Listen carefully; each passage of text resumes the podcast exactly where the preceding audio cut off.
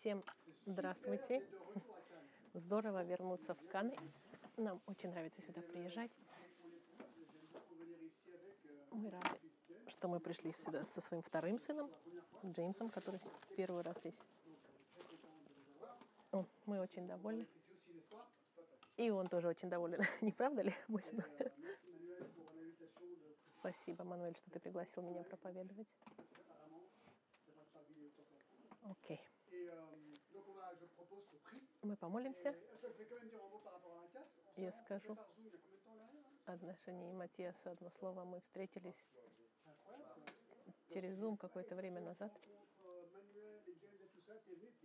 И это э, Джон э, отправил, э, в смысле, отправил второго Матиаса к нам. И теперь Матиас сюда приходит. И будем молиться, что и другие люди будут приходить, как Матиас, на правильный путь, на наш. Аминь. Помолимся и дадим. Господь, спасибо всем сердцем за эти песни, за эту церковь в Каннах. Ты видишь эти тысячи и тысячи людей, которые приехали на каникулы, и на каникулах быть здорово. И это правда, мы видим эту страну, и мы видим, что эта страна нуждается духовно невероятно. Это повсюду, как во Франции. Здесь также большая история страна, но сложная история с гонением на христиан. Мы благодарим Тебя за тех, кто здесь, кто пока еще здесь, кто верны. Строй эту церковь, Господь. И пусть мое послание сегодня будет укреплением для этой маленькой церкви, которая изначала продолжает базироваться на Слове. Именем Христа я благодарю Тебя. Аминь. Мы сегодня... Э, мог ли ты проповедовать что-нибудь по поводу церкви? Мы церковь, и мы бы хотели продолжать быть церковью. Есть ловки, с удовольствием. Церковь — это то, что я люблю. И будет возможность пересмотреть базы это послание, где мы посмотрим базы того, что такое церковь. Мое сегодня послание называется «Портрет пламенной церкви». Портрет пламенной церкви. И я думаю, надеюсь, я убежден, что ваше желание, чтобы и ваша церковь была пламенная церковь по, по любви Господа. Не в, не в смысле, что она горит, а в смысле, что она пламенеет э, любовью ко Христу и, и влияет на город. Я не знаю, если вы знаете или не знаете, я уже пастор 35 лет. И до 12 сентября прошлого года моя карьера остановилась, но церковь, я отдал церковь новому пастору, которого зовут Франк Цегонд, и все происходит хорошо. Церковь очень хорошо. Это не церковь, куда мы ходим. Мы мы оставили эту церковь, чтобы я не вмешивался в работу пастора. Мы, церковь цветет, и мы очень довольны. И мы благодарим Господа за это. В течение этих 35 лет службы я не остановил, не прекратил работу, я по-другому служу. Но в течение этих 35 лет я был пастором трех церквей в Париже и в Женеве. И у меня была возможность проповедовать в больших, количествах, в больших разных церквях, в разных странах. И у нас есть возможность видеть, мы недавно были в Румынии, в церкви, и мы видели много разных церквей. И как миссионер мы пробежали через, можно сказать, с севера на юг, на запад на восток США, чтобы делиться нашей работой. И мы видели церкви огромные. Я проповедовал три раза в церкви, где было больше десяти тысяч человек. Это огромная церковь. Кажется, совсем маленький. Недавно мы проповедовали в Жюре, в этой церкви. Ей 40 лет. Со всеми детьми нас было 12. 40 лет этой церкви. Это маленькая церковь. Мы видели большие церкви, маленькие церкви, церкви с большими зданиями, без зданий, в отелях, конечно, церкви с молодыми, с пожилыми, традиционные церкви с- мо- современной. В общем, мы посетили всякие типы церквей, всякого типа. Любой тип церквей мы все это посещали. Вопрос, который я задам, окей, эти церкви, они друг от друга отличаются, но каковы базы библейские, которые, из которых должна состоять настоящая церковь? Чтобы все церкви должны иметь, даже если культурно они друг от друга отличаются, даже если стили у них отличаются, каковы базы фундаментальной библейской церкви. И я бы хотел с вами вкратце посмотреть сегодня. Живая церковь, пламенеющая, горящая, библейская церковь, которая, я думаю, ваша является в Канах, которая однажды и уже будет влиять на город тоже каким-то образом. И что здорово, что Библия говорит и описывает церковь с ясностью невероятной. Мы не мож- можем это пропустить. Нельзя пропустить, но можно не использовать эту ясность, к сожалению. Давайте посмотрим черты библейской пламенеющей церкви и потом посмотрим, как мы можем ее использовать в контексте вашей церкви. И это очень просто. Для, для того, чтобы знать, какова она церковь, нужно посмотреть на самую первую церковь, которая когда-либо существовала. Для этого нужно пойдем с вами в книгу Деяний, во вторую главу Деяний. Когда вы туда пойдете, дайте я вам объясню контекст. Контекст здесь — это первая глава Деяния. Помните, Иисус, Он умер на кресте, воскрес. Когда Он воскрес, Он прожил 40 дней вознесенный. Через 40 дней Он вознесен был. Он пообещал своим апостолам Духа Святого. Дух Святой спустился и дал им власть проповедовать, чтобы они могли ходить по миру и проповедовать. Апостолы возвращаются в Иерусалим, они ждут. Он им сказал, что обещает. Они ждут, когда Дух Святой спустится. Дух Святой спускается с 1 по 13 главу. Петр встает и проповедует проповедь, удивительную проповедь евангелизации. И во второй главе, начиная с 37 стиха, у нас конец послания Петра, и у нас черты первой церкви. Начинаем с 37 с- стиха второй главы читать Деяний. Услышав это, они умилились сердцем и сказали Петру и прочим апостолам, что нам делать, мужи братья? Петр же сказал им, покайтесь и докрестится каждый из вас во имя Иисуса Христа для прощения грехов и получите дар Святого Духа. Ибо вам принадлежит обетование и детям вашим, и всем дальним, кто не призов- кого не призовет Господь, Бог наш. И другими многими словами он свидетельствовал и увещевал, говоря, «Спасайтесь от рода этого развращенного». И смотрите дальше. Итак, охотно принявшие слово это крестились, и присоединилось в тот день душ около трех тысяч. Маленькая пауза. Это э, мечта любого, любого пастыря. Я жду дня, когда я проповедую одно послание, и три тысячи человек спасаются. Это никогда не случилось. Максимум, то, что я видел в одном послании, было один человек в моей жизни. Но нужно где-то начать. Ну, это правда. Это удивительно, 3000 человек. Втор- 42 стих. «И они постоянно пребывали в учении апостолов, в общении, преломлении хлеба и в молитвах. Был же страх на всякой душе, и много чудес и знамений совершилось через апостолов в Иерусалиме.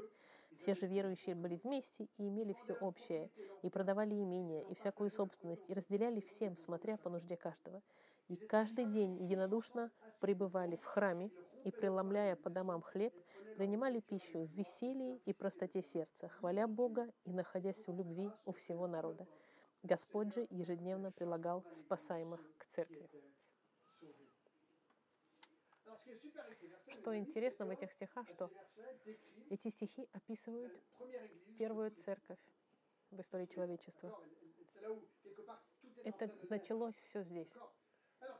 Как вы знаете, когда мы говорим о слове «церковь», есть две идеи. Есть уни- глобальная универсальная церковь, это все христиане всего мира, которые принадлежат к этой церкви. И есть еще есть христиане собираются в местных церквях. Павел, как э, тот, кто помогал церквям развиваться, он, ну, например, э, наша церковь — это местная церковь, которая является частью универсальной церкви. Что мы видим? Давайте посмотрим, какие же черты отличной локальной церкви, как, какие, как, какая она должна быть. Я вам дам 10, 10, 10 характеристик, которые должны быть в церкви. И некоторые они настолько базовые, то, что я скажу, но это хорошо. Если это база, это, это значит, Господь хотел, чтобы мы поняли, как это должно быть. Итак, каковы же эти 10 м- м- марок, скажем так сказать? Первое — спасение проповедуемое. Это мы видим в 41 стихе. «Итак, охотно принявшие слово его крестились, и присоединилось в тот день душ около трех тысяч». Конечно, это, это слово было проповедано Петром. Он им сказал, видите, покайтесь и докрестится каждый из вас во имя Иисуса Христа для прощения грехов и получите дар Святого Духа. И я думаю, что если мы должны определить, что такое спасение, это что? В 37 стихе он говорит, услышав это, услышав это, нужно, чтобы послание было проповедано. Кто-то должен про- провозглашать его. Услышав это, они умилились сердцем. Они чем были э, тронуты? Они тронуты были посланием. Сердце было тронуто. Это послание спасения, которое им проповедуется. И сказали Петру, так, мы видим, Петр им говорит, покайтесь и докрестится каждый из вас во имя Иисуса Христа для прощения грехов. И нужно покаяться, нужно признать свой грех, нужно признать, что Иисус Христос единственный, кто может простить этот грех, и попросить Христа нас простить и стать нашим Господом нашей жизни. И мы признаем, что Иисус — это единственный, который может спасти, умерший и воскресший ради нас. Интересно, в послании от Матфея, когда Иоанн Креститель проповедует, он говорит, производите плоды, достойные покаяния. Спасение, если я раскаиваюсь, и Иисус становится моим спасителем, это видно плодами в моей жизни. Христиане, которые говорят, я христианин, а да, ну, а плоды приносишь? Да, нет. Ну, я принял решение, когда я был молодым. А где плоды? Где плоды? Плоды видны должны быть. Нужно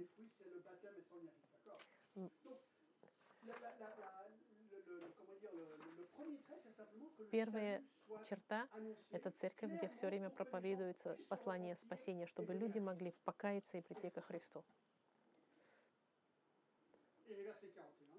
В 41 стихе те, которые принимали, крестились. Что принимали? Слово, какое слово? Послание о спасении через Господа Христа. Второе. Маленькая история. У моей жены есть двоюродная сестра, и мы с ней говорили о ее церкви. Она нам сказала, я, я иногда хожу по воскресеньям, но не во все воскресенья. Это не важно. А почему? А, мне нравится воскресное воскресенье, и и мне- воскресная школа, и мы говорим об экологии. Это здорово. Они сказали, это хорошо, экология. А вы говорите о спасении? Нет, спасение меня не интересует, церковь я не хожу, я хочу ходить, говорить об экологии. Есть церкви, где они говорят обо всем, кроме спасения. Это не церкви, которые нужно ходить. Второе. Второе. Церковь, где, где где происходит крещение. В 41 стихе мы видим, «Итак, охотно принявшие Слово Его крестились, и присоединилось в тот день душ около трех тысяч». Первое. Кто крестился? Те, кто приняли Слово. Это значит христиане. Мы не крестим тот, кто уже поверил. Посмотрите в 38 стихе. Петр сказал им, «Покайтесь и докрестится каждый из вас во имя Иисуса Христа для прощения грехов и получите дар Святого Духа». Некоторые могли бы сказать, «Ага, нужно покаяться и покреститься, чтобы быть спасенным». Есть лучшее чтение. Грамматически правильно прочитать будет так. «Покайтесь», и потом правильно в русском языке стоит запятая, и как последствие этого и докрестится каждый из вас во имя Иисуса Христа для прощения грехов. Он объясняет, что э, крещение это не это как бы последствия покаяния. Мы видим, что мы спасены сначала, и как результат этого идет крещение. Если крещение должно быть включено во спасение, тогда была бы проблема — это значит, что нужно было бы тогда делать какие-то поступки для спасения. Поэтому мы знаем, что не по делам спасается человек. Мы знаем, что, что по, по милости вы спасены. Это, это не идет от вас, это дар Божий, чтобы никто не мог возгордиться. Если я должен креститься, чтобы быть спасенным, это значит, что крещение каким-то образом должна была бы дополнять мое спасение. И это убрала бы тогда послание к Ефесянам строку, которая говорит, что спасение идет по, по, по вере. Почему нужно креститься? Потому что Иисус сказал, идите и крестите все народы во имя Отца и Сына и Святого Духа. Это Иисус сказал, это символ. Послании к римлянам нам сказано о смерти и воскрешении, и крещение — это символ крещение полностью в, в, в воде погружения. Ты умер в воде, как бы символично, и вышел и воскрес. Это символизм э, смерти и воскрешения со Христом. Это публичное провозглашение, что мы следуем за Господом Христом. Я видел однажды одного мусульманина, который пришел к себе, к Господу Христу. Этот парень служил в церкви. Я расскажу вам эту историю, потому что интересно. Я часто ее говорю, а не говорю. Когда он поверил во Христа, он, вы знаете, что в мусульманских семьях это сложно. Он решил покреститься, потому что в Библии сказано, что нужно покреститься. Его мать мне позвонила и сказала, пожалуйста, умоляю вас, умоляю вас, не крестите моего сына. У меня аж мурашки по коже пробежали. Мама меня умоляет не крестить сына, потому что она знала, что когда мы его покрестим, он принимал решение публичное для Господа Христа, и нет пути назад. Для ней она видела даже не его, его крещение было для нее моментом, моментом фатальным. Я ответил, послушайте, мадам, я понимаю ваш страх, но как могу я просить вашего сына не делать то, что Иисус требует от него? Я не смогу не крестить его. Он покрестился. Его брат пришел. Я покрестил Набима. И когда Набим вышел из воды, он весь мокрый, его брат вскочил с кресла, взял своего брата, и, начали они плакать вместе. Это было невероятно. Это впервые я понял, что крещение — это не, не просто так. Для не, некоторых странах твое крещение — это значит, что это твое подписание смертный приговор. Это один из знаков церкви, где публично крестят тех, кто провозглашает Господа Христа как своего Господа и Спасителя. Третье. У нас, так, видите, мы быстро идем. Три. Шутит, что мы к восьми закончим. Третье. Слово Господа изучается. Угу. во 42 стихе, и они постоянно пребывали в учении апостолов.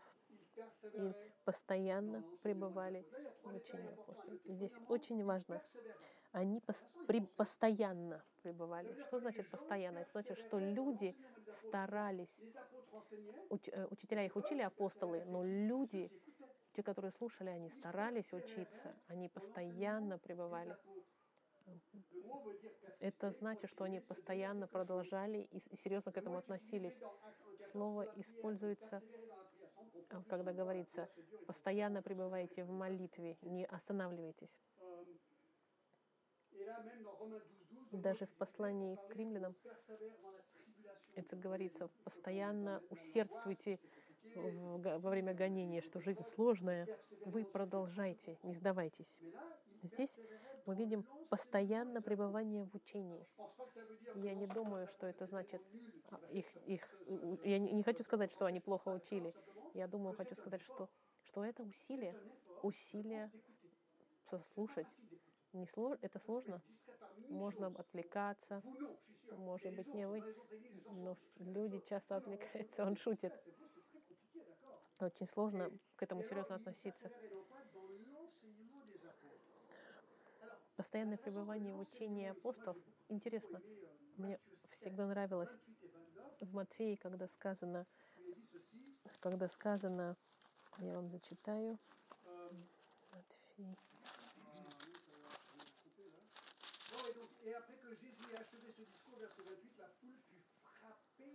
Когда Иисус окончил эти слова, народ удивлялся учению Его, ибо Он учил их как власть имеющие, а не как книжник и фарисей. В Матфеи 7, 28 сказано. И это интересно, что в Деянии, в пятой главе, э, их обвиняют апостолов, что вы наполнили Иерусалим своим учением.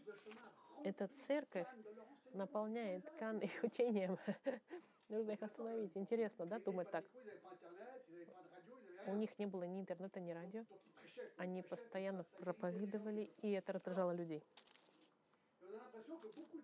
И создается впечатление, что много церквей ставят на, больше ставят на элементы, которые не важны.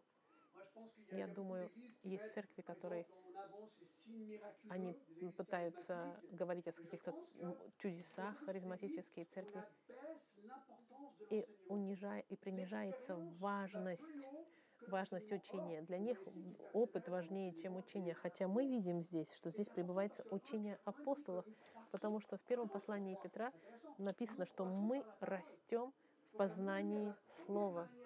Первый знак, и как вы можете, как вы можете расти, это в познании Слова.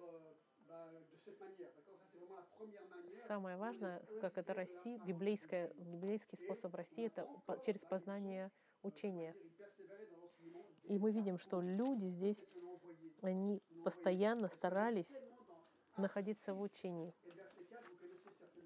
В Деянии, например, дальше, когда нужно было кормить э, вдох, апостолы говорят, а мы постоянно пребываем в молитве и служении слова. Когда была ситуация о том, что они были заняты раздавать еду, для них это было очень важно учить Слову Господа. Это третий знак церкви пламенеющей. Учение распространено, и обратите внимание, оно принимается обучение с, есть роль проповедника и роль церкви. Церковь должна быть внимательна. Они хотят знать, хотят принимать и использовать Слово Господа в жизни. Они тоже стараются со своей стороны учиться. Иногда меня спрашивают, Джон, когда я ищу церковь, каков ключ? Каков ключ, чтобы я мог сказать, да, я буду в этой церкви? Я всегда говорю, где учат Библию. Если учат методическую Библию, я вам хочу сказать, например, на проповедь Джона Кальвина, например, я делаю тур Джона Кальвина, но это создало реформу, реформу, которая, реформу, которая изменила э, мир потом. Если бы мы должны были думать о влиянии Джона Кальвина, без сомнения, это было проповеди. Почему? Потому что он принял революционный метод по тем временам. Это называется текстуальная проповедь, которая идет последовать. Последовательная текстуальная проповедь. Он за каждым построчно. Почему? Потому что обычно люди берут какие-то темы и говорят на разные темы, а здесь ты начал и продолжаешь изучать. Джон Кальвин проповедовал четыре тысячи проповедей, все книги, кроме откровений, откровения. Его сотрудник говорил, что помимо того, что он проповедовал каждый день недели, он еще иногда дважды по воскресеньям проповедовал. То есть каждый день плюс два раза в воскресенье. Плюс другие теологические курсы, которые он проводил. Это была машина для проповедования. И он проповедовал последовательно.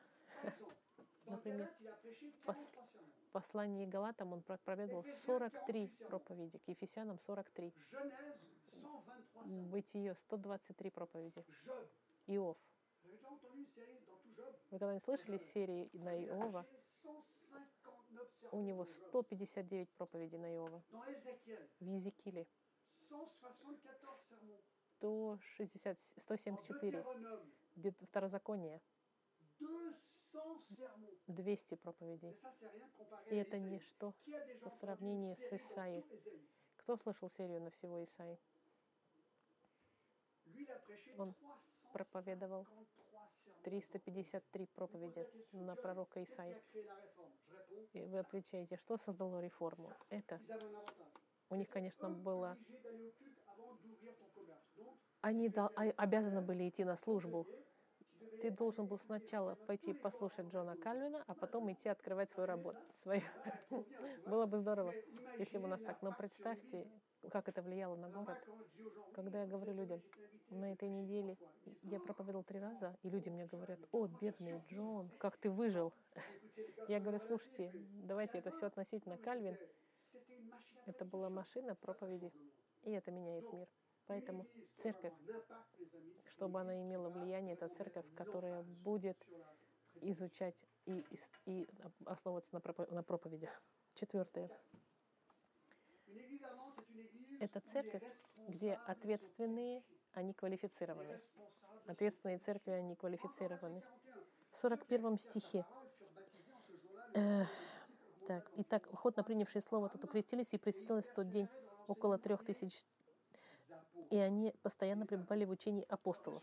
Обратите внимание, конечно, сегодня нет больше апостолов, апостол должен вечно видеть Христа, воскресшего, но, но у нас есть равновесие, равнозначие своего рода — это старейшины.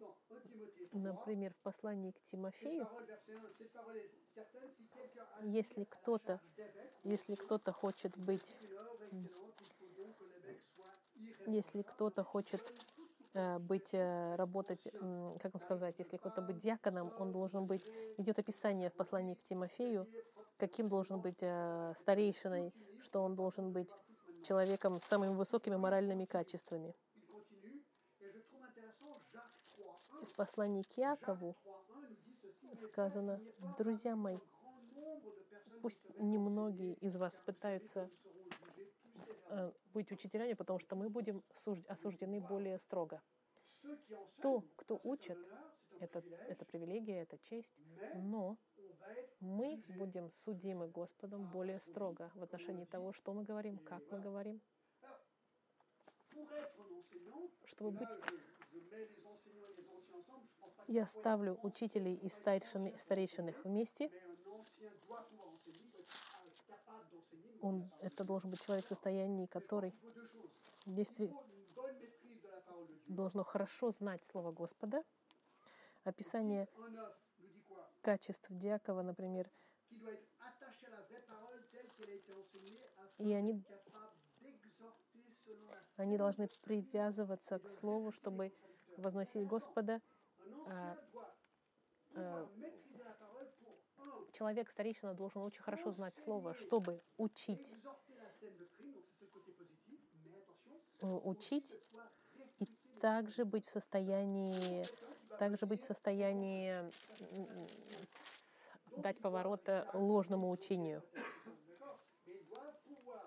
Старейшина должен не только знать хорошую доктрину, но также иметь смелость и, воз, и возможность а, противостоять тому, что идет против доктрины. И жизнь их должна быть, и жизнь должна быть их также видимой и, и праведной, чтобы их жизнь не противоречила тому, чему они учат.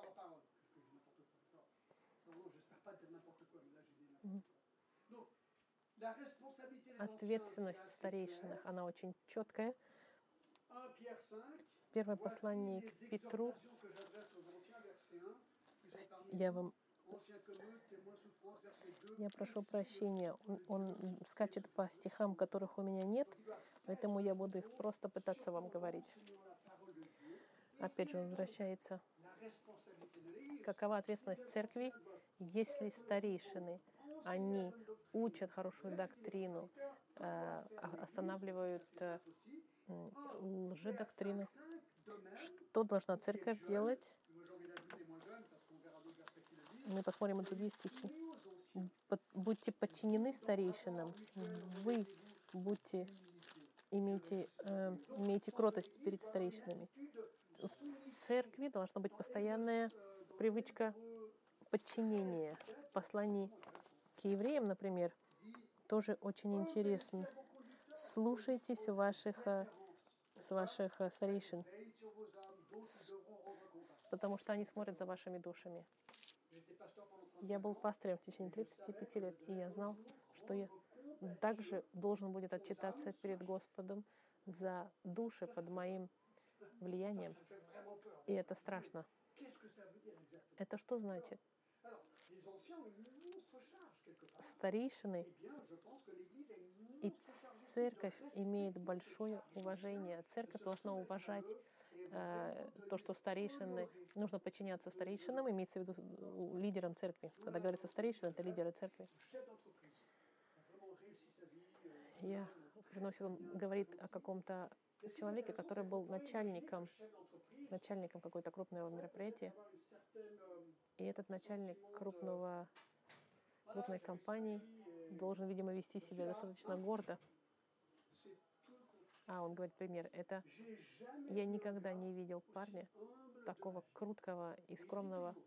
Он всегда говорит, я здесь служить.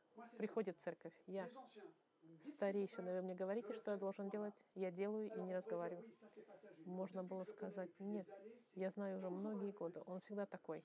Несмотря на то, что он шеф большой компании. Когда он приходит в церковь, он больше не шеф. Он настолько невероятен. Он мог бы управлять всем миром. Но это все противоречит. Он говорит, скажите, что должен делать. Я никогда не слышал, чтобы он возмущался чем-то, был недоволен. И я думаю, что он очень повлиял на людей в церкви. И это, и это важен, этот путь, это поведение. Пятое. Пятое. Братское общение практикуется Деяниях в 2.42.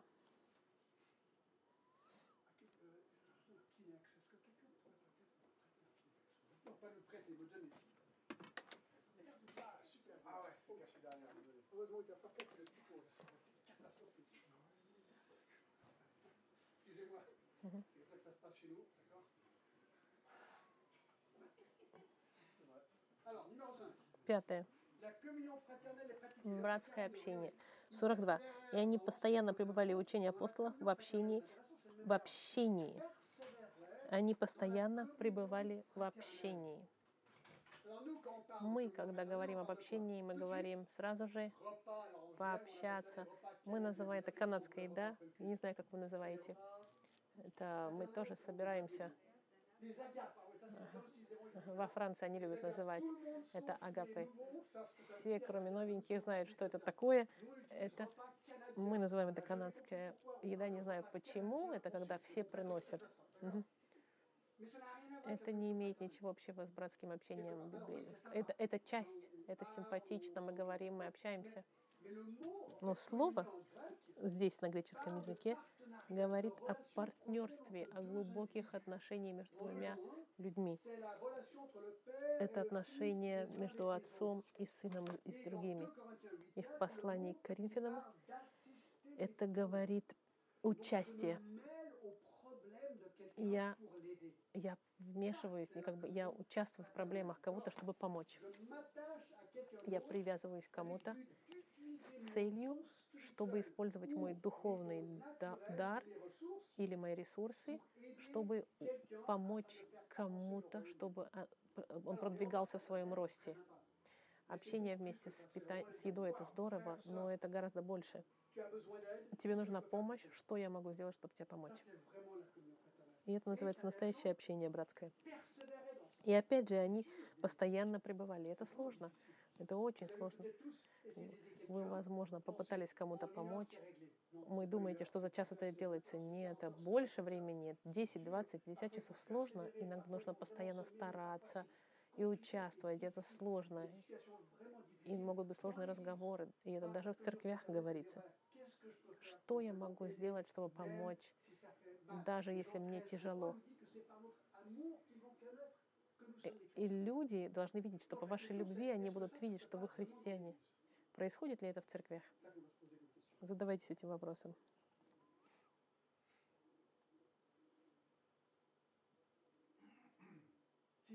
Шестое.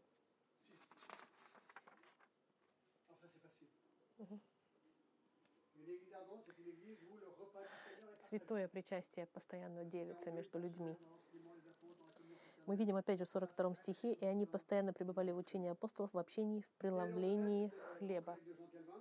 Во времена Джона Кальвина я знаю, что он сказал только три ключа, три, три ключевые, э, три ключевых пункта церкви пламенеющей.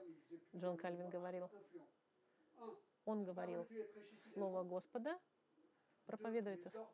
Второе, используется указание, то есть баптизм и, и причастие. И третье, дисциплина используется, корректировка. Когда он говорил э, указание, это святое причастие, крещение и святое причастие. Я знаю, что вы знаете, что такое святое причастие. Это, это когда мы помним тело и кровь Господа Христа, которое было за нас пролито и разбито. Подумайте об этом. Каждый раз, когда мы принимаем святое причастие, что мы говорим? Я беру хлеб, вино. Что я говорю? Я говорю вот что. Мой грех убил, убил Христа. Я должен был умереть за мой грех. Но Бог по своей любви взял его на себя. Он взял мой грех на себя и отдал мне его правосудие.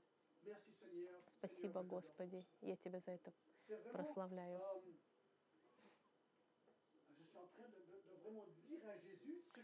Это как бы я говорю Христу то, что Он для меня сделал, и я благодарю Его всем сердцем. Хронологически и логично, что крещение происходит до святого причастия.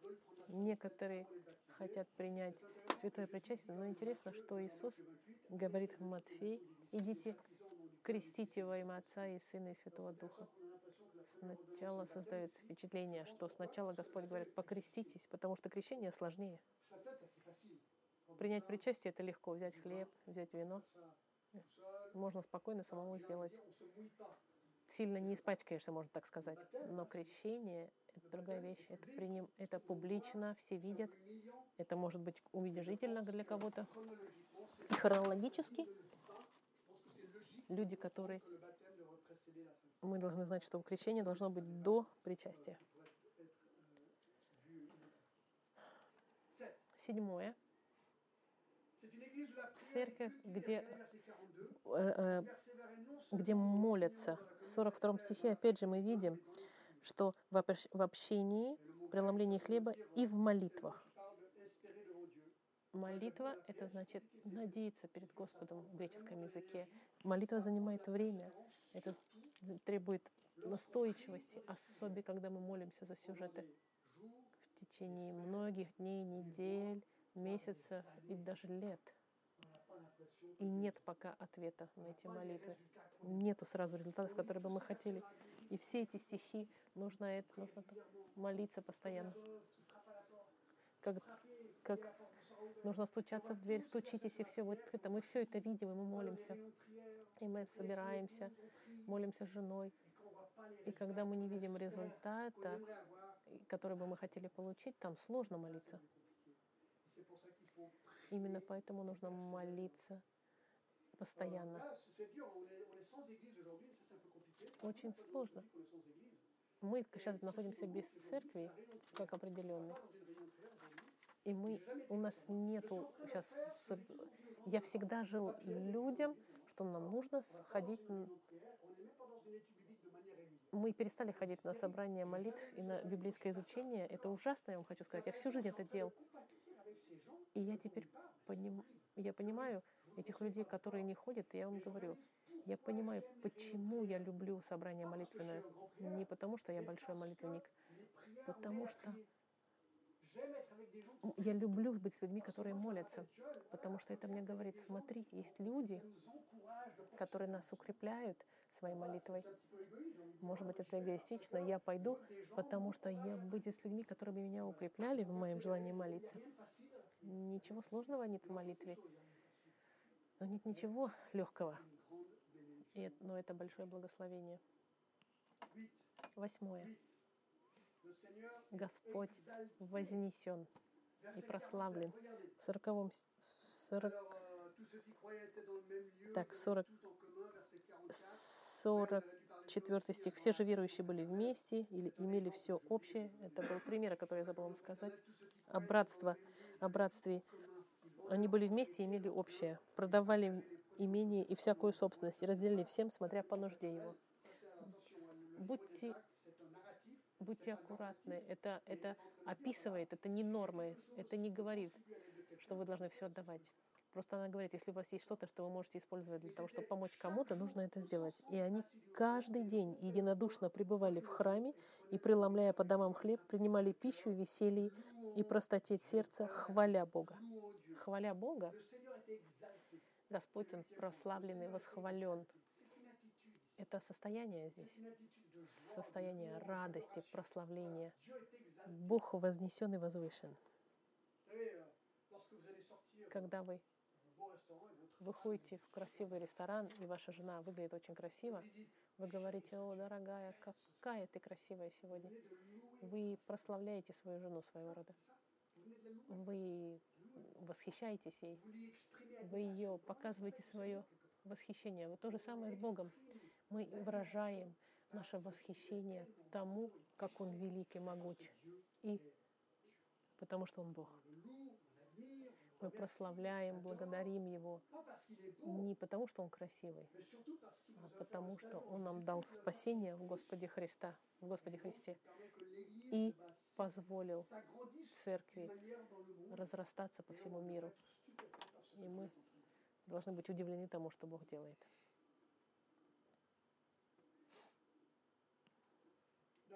Девятое.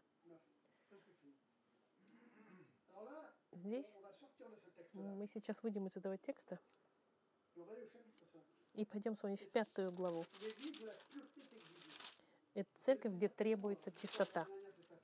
Мы с вами поговорим об Анании и Сафире. Некоторый же муж по имени Анания, женой самой Сапфиры, продав имение, утаил из цены с ведома и жены своей, в некоторую часть принес и положил к ногам апостолов. Но Петр сказал, «Анания, для чего ты допустил сатане возложить в сердце твое мысль солгать Духу Святому и утаить из цены земли? Чем ты владел, не твое ли было? И приобретенная продажей же не в твоей власти находилась. Для чего ты положил это в сердце твоем? Ты солгал не людям, а Богу». Услышав эти слова, Анания пал бездыханен, и великий страх объял всех слышавших это. Что произошло? Как мы видим, что люди спонтанно продавали свою собственность и давали деньги в церковь, это не было обязаловкой, это было желание Ананиас и Сапфира. У них была земля, чем-то они владели,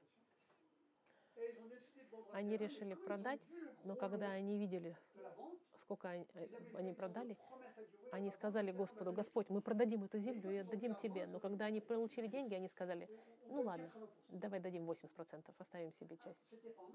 Это было бы неплохо. Если бы они решили отдать 80%, хорошо. Но они обманули. Они обманули в отношении того, сколько они отдали. И это создало проблему. И Господь, Он драстическим образом, драматически, тут же убил их на месте. Представьте себе. Два человека во время службы вдруг здесь умирают неожиданно. Весь, весь город узнает об этом, что во время судебного, во время службы в церкви два человека умерли от наказания. А, у вас наверняка есть журнал здесь местный. У вас есть эти журналы. На первых страницах было бы написано тут же. Это такая реклама. Но здесь именно произошло. Бог, потому что Бог, Он святой и хочет церковь святой, чистую. В послании к Коринфянам проблема была сексуальный грех в церкви. А, и тех людей они дисциплинировали, и Бог сказал, Пол сказал, эти люди, скорее всего, Господь его, а, а, они предали его сатане. Имеется в виду, отпустили его, наказали его. Есть правила. И правила, правила Господа. Я думаю, когда мы говорим о дисциплине, это не очень популярный сюжет. Очень мало церквей используют дисциплину. Мы больше слушаем, что церковь организовывает клуб футбола вместо клуб хоккея, клуб, клуб есть есть во всех местах есть концы э, совет дисциплины. В любых спортивных организациях есть совет дисциплины. То же самое с церковью. Несколько лет назад в нашей церкви мы должны были дисциплинировать людей за то, что у них были ложные обвинения. Мы потеряли третью часть церкви, потому что когда мы публично их дисциплинировали,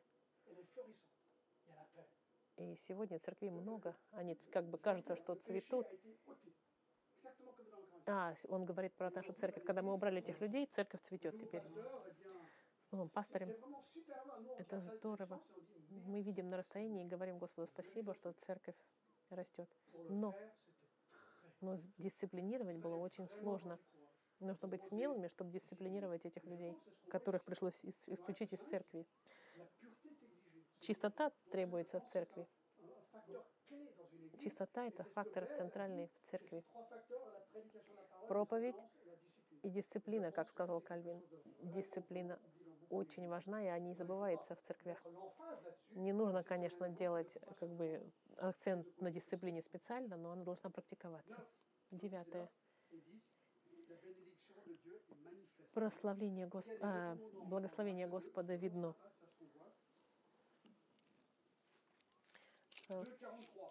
Пос... Мне нравится, я люблю, я читаю а в деяниях. Мы опять... Так, в Матфеи сказано, что э, апостолы находились, были в уважении, а так, где он сказал, и в страхе.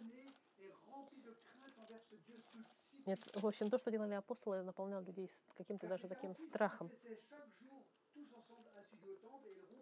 А, это мы находимся с вами в деяниях. И каждый день единодушно пребывали в храме и, преломляя по домам хлеб, так, мы видим, принимали пищу веселья и в простоте сердца. В вашей церкви много радости. Радостная церковь у нас была, за исключением, когда у нас были проблемы.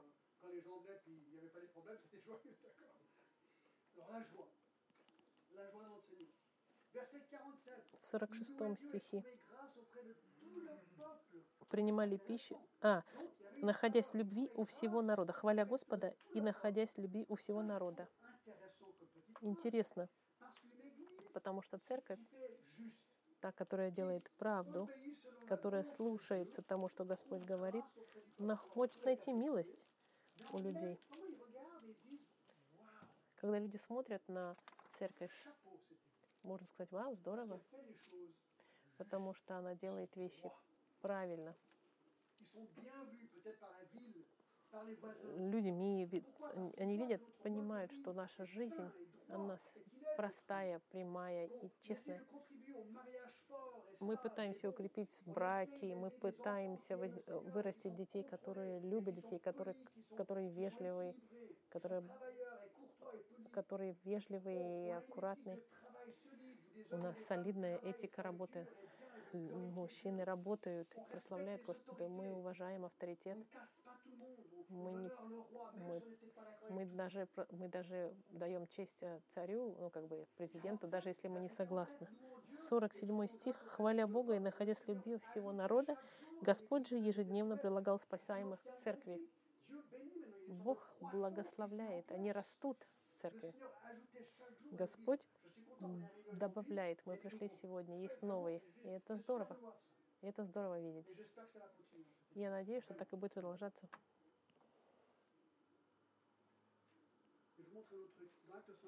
В пятой главе Деяния, посмотрите в пятую главу, после Анании и Сапфира, все боялись. В одиннадцатом стихе. «И великий страх объел всю церковь и всех слышавших этого». Все боялись. А теперь посмотрите 13 стих. «Из посторонних же никто не смел пристать к ним». Репутация церкви была осторожна. Там люди умирают. А туда не ходите. Это первая реакция. Но, но люди их прославляли. Но при всем при этом они, они дисциплинируют людей, там все хорошо. 14 стих. Верующих все более и больше присоединялось к Господу. Первая реакция — о, не, не пойдем. Вторая реакция — надо, церковь растет, потому что они все делали правильно. Друзья мои, вот я с, с, еще раз повторяю, спасение проповедуется, крещение делается, Слово Господа учится, а, лидер, лидеры, они квалифицированы, братство и товарищество практикуется, причастие разделяется, молитва взращивается, Господь Сеньор восхваляется, Господь восхваляется, чистота требуется, и э, благословение от Господа проявляется. Я понимаю, что это много для вас было информации за один день. И вам, вас приглашаю задуматься, как должна ли быть это, такой ваша церковь.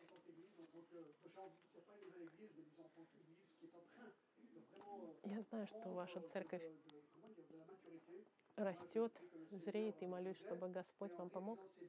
И пересматривая эти базы, Господь вашу церковь благословит. Аминь. Помолимся. Господь, спасибо Тебе за эту церковь, нашу маленькую Люшино, где Слово Твое проповедуется. Я прошу, Господь, помоги нам всем. Мы все тоже, мы ищем церковь. Мы ищем Твоей воли, Господь. Должны ли мы начать новую церковь в Женеве? Я не знаю. Но хорошо, что мы пересмотрели базы. Куда бы ты нас ни отправил, вот что мы должны делать, Господь. Мы хотим быть прямыми, библейскими и делать то, что ты требуешь. И молю, Господь, это то же самое относительно этой церкви. Именем Господа Христа благодарю Тебя. Аминь.